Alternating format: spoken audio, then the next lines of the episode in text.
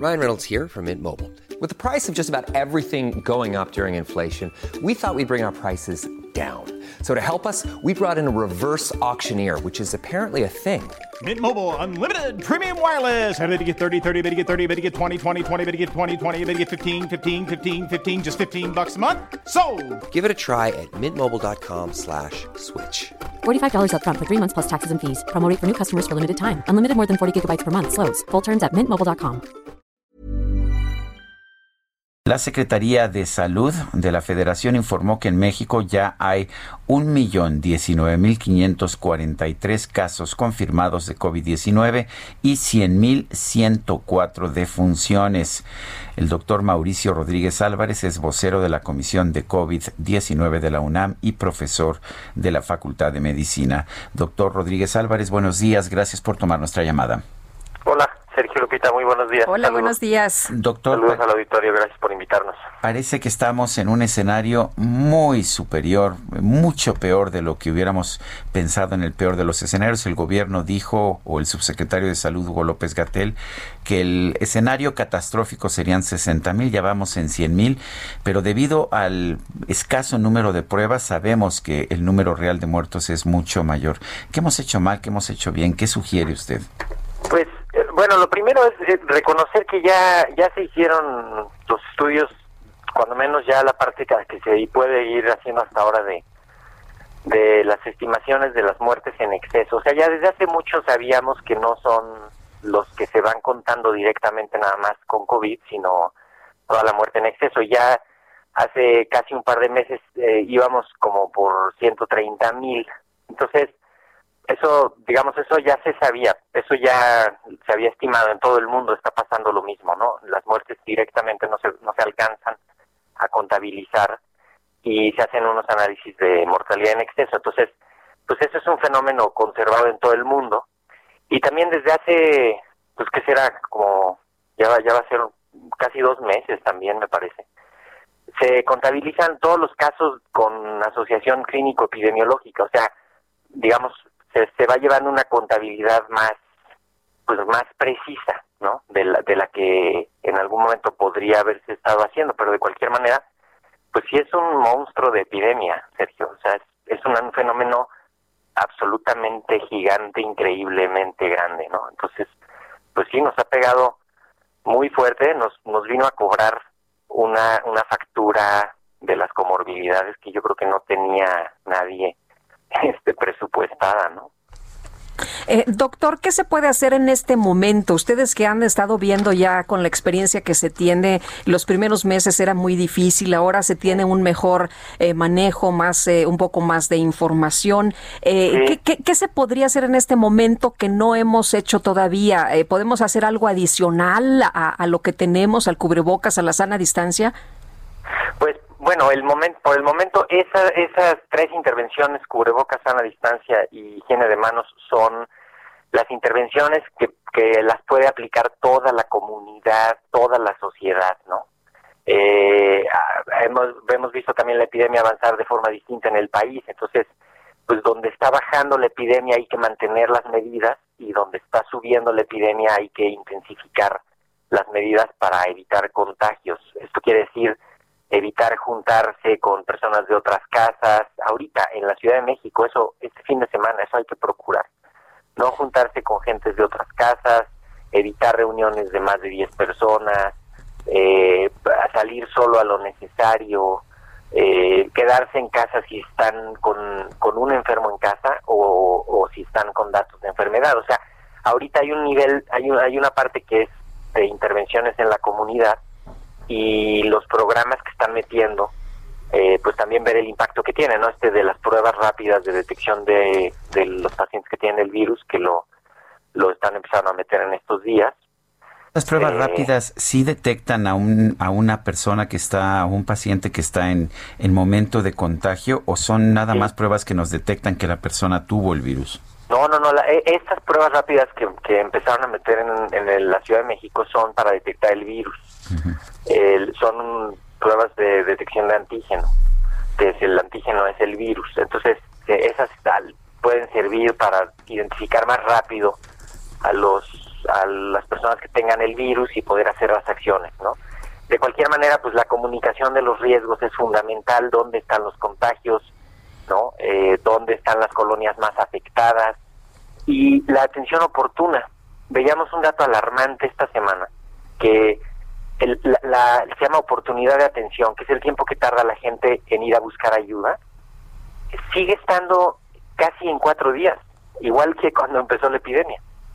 Hay una parte que la gente no está yendo a buscar atención temprano, que es el momento ideal. Imagínense que una persona... Oiga, doctor, pero yo conozco muchísimos casos de gente que va al hospital, particularmente en el sector público, y le dice, no, hasta no, usted no está suficientemente grave, regreses a su casa. Conozco un caso de una persona que fue tres veces y al final falleció en un hospital de Liste. Sí, de hecho, justamente esas, todas esas atenciones locales de a nivel hospitalario, yo creo que hay una parte que sí está eh, pendiente mejorar, que es la atención ambulatoria, la atención a distancia. Por ejemplo, la Facultad de Medicina tiene un call center que en el que da atención médica a distancia, ¿sí? Y que pues, ayuda mucho justamente para ir siguiendo a los pacientes, para ir evitando complicaciones. Y, y todas estas, pues, o sea, todas estas visitas de mucha gente que fue a hospitales y que no pudo entrar y que no que porque no estaba suficientemente grave eso eso debe de definitivamente debe de modificarse para que se le den instrucciones se le den seguimiento y se le pues se no, no, no se compliquen pero definitivamente la búsqueda temprana de la atención no, no nada más de la hospitalizada ¿eh? o sea no no no nada más de ir a hospitalizarse sino de buscar contacto con los servicios médicos para empezar a, vigilar al paciente, identificar riesgos, etcétera. ¿no? Creo que eso es, eso es fundamental, porque una persona que empieza con signos y síntomas, desde tres días antes es contagioso. Entonces imagínense de qué estamos hablando. Una persona que lleve un día enfermo en su casa, pues ya lleva cuatro días contagiando a todas las personas con las que estuvo cerca. ¿no? Entonces son eh, esas intervenciones me parece que sí son son fundamentales y no dejar que nos agarre, que nos gane la fatiga de la pandemia. O sea, eh, no relajar las medidas, eh, no pues no perder de vista que sigue siendo una emergencia, que sigue siendo un problema gravísimo. Los números se suman día con día. Eh, doctor, abrir las escuelas, ¿le parece a usted que es un momento para que pudiéramos empezar a hacer un ejercicio de eh, mandar a los a los chavos, a los jóvenes a las escuelas eh, en este momento? Ya están muy desesperados. Usted habla de una fatiga y por otra parte, pues hay recomendaciones incluso para pues no deteriorar la salud mental. Sí, en la Organización Mundial de la Salud, el doctor uh, Hans Kluge, que es el uh, representante de la OMC en Europa, dijo claramente ayer que hay que abrir las escuelas. Es una de las recomendaciones. ¿Qué opina usted, doctor, sobre esto? Pues, mire, el, el, asunto de las escuelas es que son un elemento de movilidad social este elevadísimo. Aquí en México, imagínense, un casi un tercio de la población del país tiene algo que ver con las escuelas, con la educación, ¿no? Eh, son casi 40, 40 y tantos millones de personas.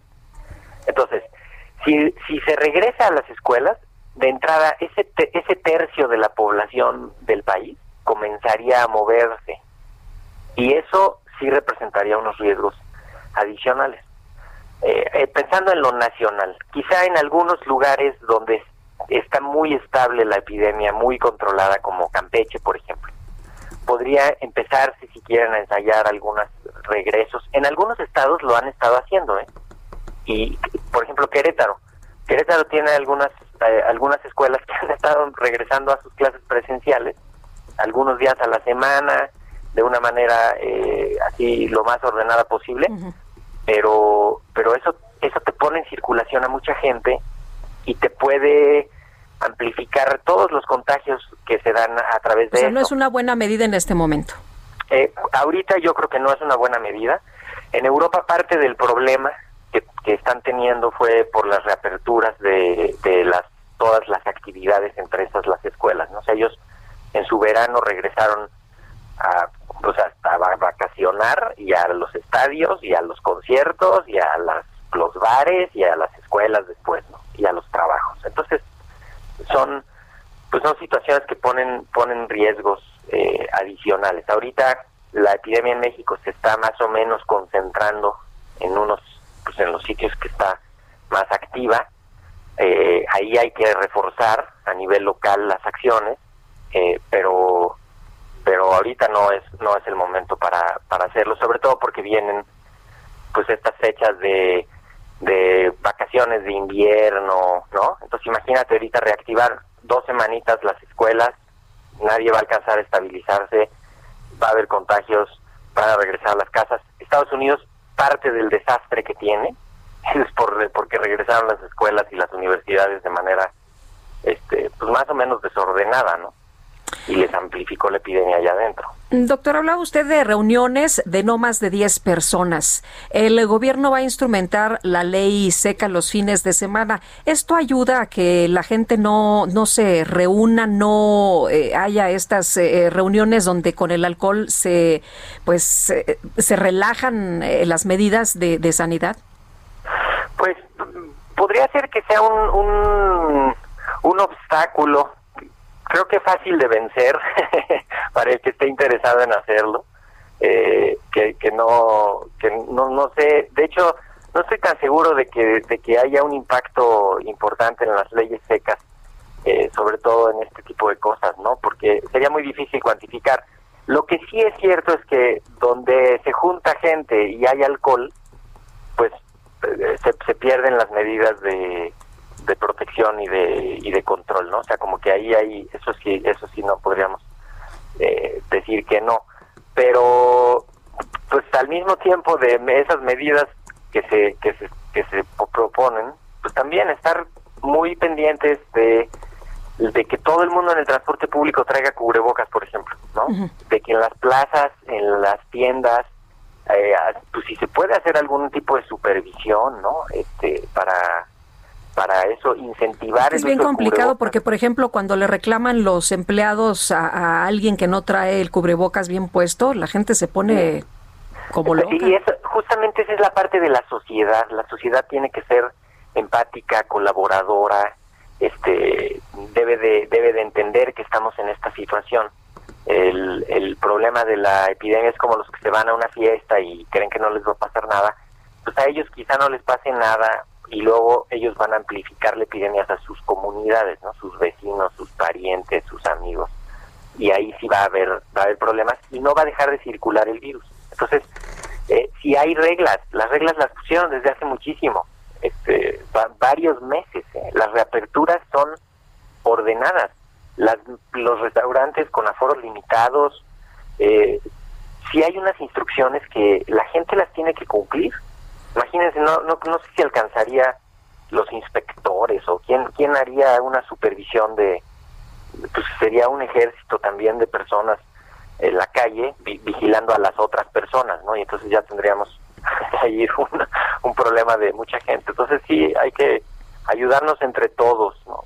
Esta es, es ahorita parte de la... Me llamó la atención. Llegue una vacuna, en caso de que vaya a llegar una vacuna que funcione como estamos anhelándolo. Me llamó la atención en, el, en las declaraciones de ayer, en el documento de ayer del doctor Hans Kluge de la OMS en Europa, que lo que dice es que no se requerirían confinamientos si el 95% de la gente utilizara la mascarilla. ¿Qué opina? Sí, sí, hay, hay unas estimaciones. Lo que hace la mascarilla, el, el cubrebocas, es que se disminuye la cantidad de virus que sale del que está enfermo y la que llega al que está sano, ¿no? Entonces, en vez de que te infectes con mucho virus, en caso de traer mascarilla todos, pues lo probable sería que te vas a infectar con poco virus. Y si te infectas con poco virus, lo más probable es que no vayas a ser contagioso y no te vaya a dar una enfermedad importante. Entonces es, es como, como una medida importante. Entonces se hacen unas estimaciones muy, muy bien fundamentadas de, de del famosísimo R0, que es como la, la cuántos va a contagiar cada uno de esos, ¿no? Y, cómo va a estar la epidemia. Y sí, se reduce notablemente si el más del, de hecho, con más del 80% empieza a haber una mejoría importantísima y con 95% sí se podría. O sea, yo sí, ahí sí me imaginaría eh, eh, algún tipo de escuelas en las que sea fácil controlar eso, ¿no? Escuelas de adolescentes y adultos, este, en las que el uso del cubrebocas sea absolutamente controlado, donde sí pudieran regresar con cuidado, pero pues te ponen en una situación compleja, ¿no? Muy, muy compleja. Y en la medida en que menos vayan usándolos, o los usen mal, o usen con válvula, lo traigan en la nariz hasta la mitad de la barba, ¿no? Así todo chueco, pues eso te va restando efectividad. Por eso también se ha hecho mucho énfasis en que en que no es la solución milagrosa el cubrebocas, ¿no? O sea, no es de que ya por traer el puro cubrebocas ya está todo el mundo a salvo, tampoco. Hay que evitar lugares cerrados, hay que evitar sitios concurridos, hay que evitar eh, contacto cercano, porque ahí es donde ocurren los contagios una pregunta del auditorio. Le, le dicen que cuál es el método más efectivo, eh, examen de sangre o el de nariz. Eh, creo que ahí también hay todavía mucha confusión. Sí, hay confusión. El, del, el de nariz y saliva, que, que también hay, hay prueba en saliva en algunos sitios. En Estados Unidos tienen muy estandarizada la de saliva, acá en México también un par de lugares, pero el de nariz y saliva lo que busca es el virus en el moco de la nariz y de la garganta ahí si, si sale positivo, eso es que ahí está el virus. Y si el paciente está enfermo, pues es que el virus ahí está dándole la enfermedad o que es asintomático, pero eso busca el virus. En la sangre lo que se busca son los anticuerpos, que es la respuesta inmune que se produce unos días después de que te dio la infección. Entonces, sirven para cosas distintas. O sea, si yo tengo una población enfrente de mí y ya algunos ya se enfermaron y otros no y así, y yo les tomo sangre a todos, puedo ver si tienen anticuerpos suficientes en calidad y cantidad, yo puedo decir, ah, pues por aquí ya pasó el virus y todos estos ya tienen una respuesta en su sangre y entonces ya están más o menos protegidos, Y, y el otro es pues para ir identificando a los enfermos y a los a los que sean asintomáticos en el caso de los que se hagan. Muy bien. Pues yo quiero agradecerle, doctor, el haber conversado con nosotros esta mañana, doctor Mauricio Rodríguez Álvarez, vocero de la Comisión de COVID-19. Eh, con mucho gusto, Sergio Lupita, y pues estamos en comunicación, esto no se ha detenido, no se junten, no hagan planes para la Navidad. Eh, tenemos todavía por lo menos unas tres semanas por delante complicadas aquí en el Valle de México, así que pues hay que estar pendientes y en los estados en los que hay todavía mucha actividad de la epidemia, así que hay que seguirnos cuidando. Muy bien, doctor, muchas gracias. Que tenga muy buen día. Igualmente.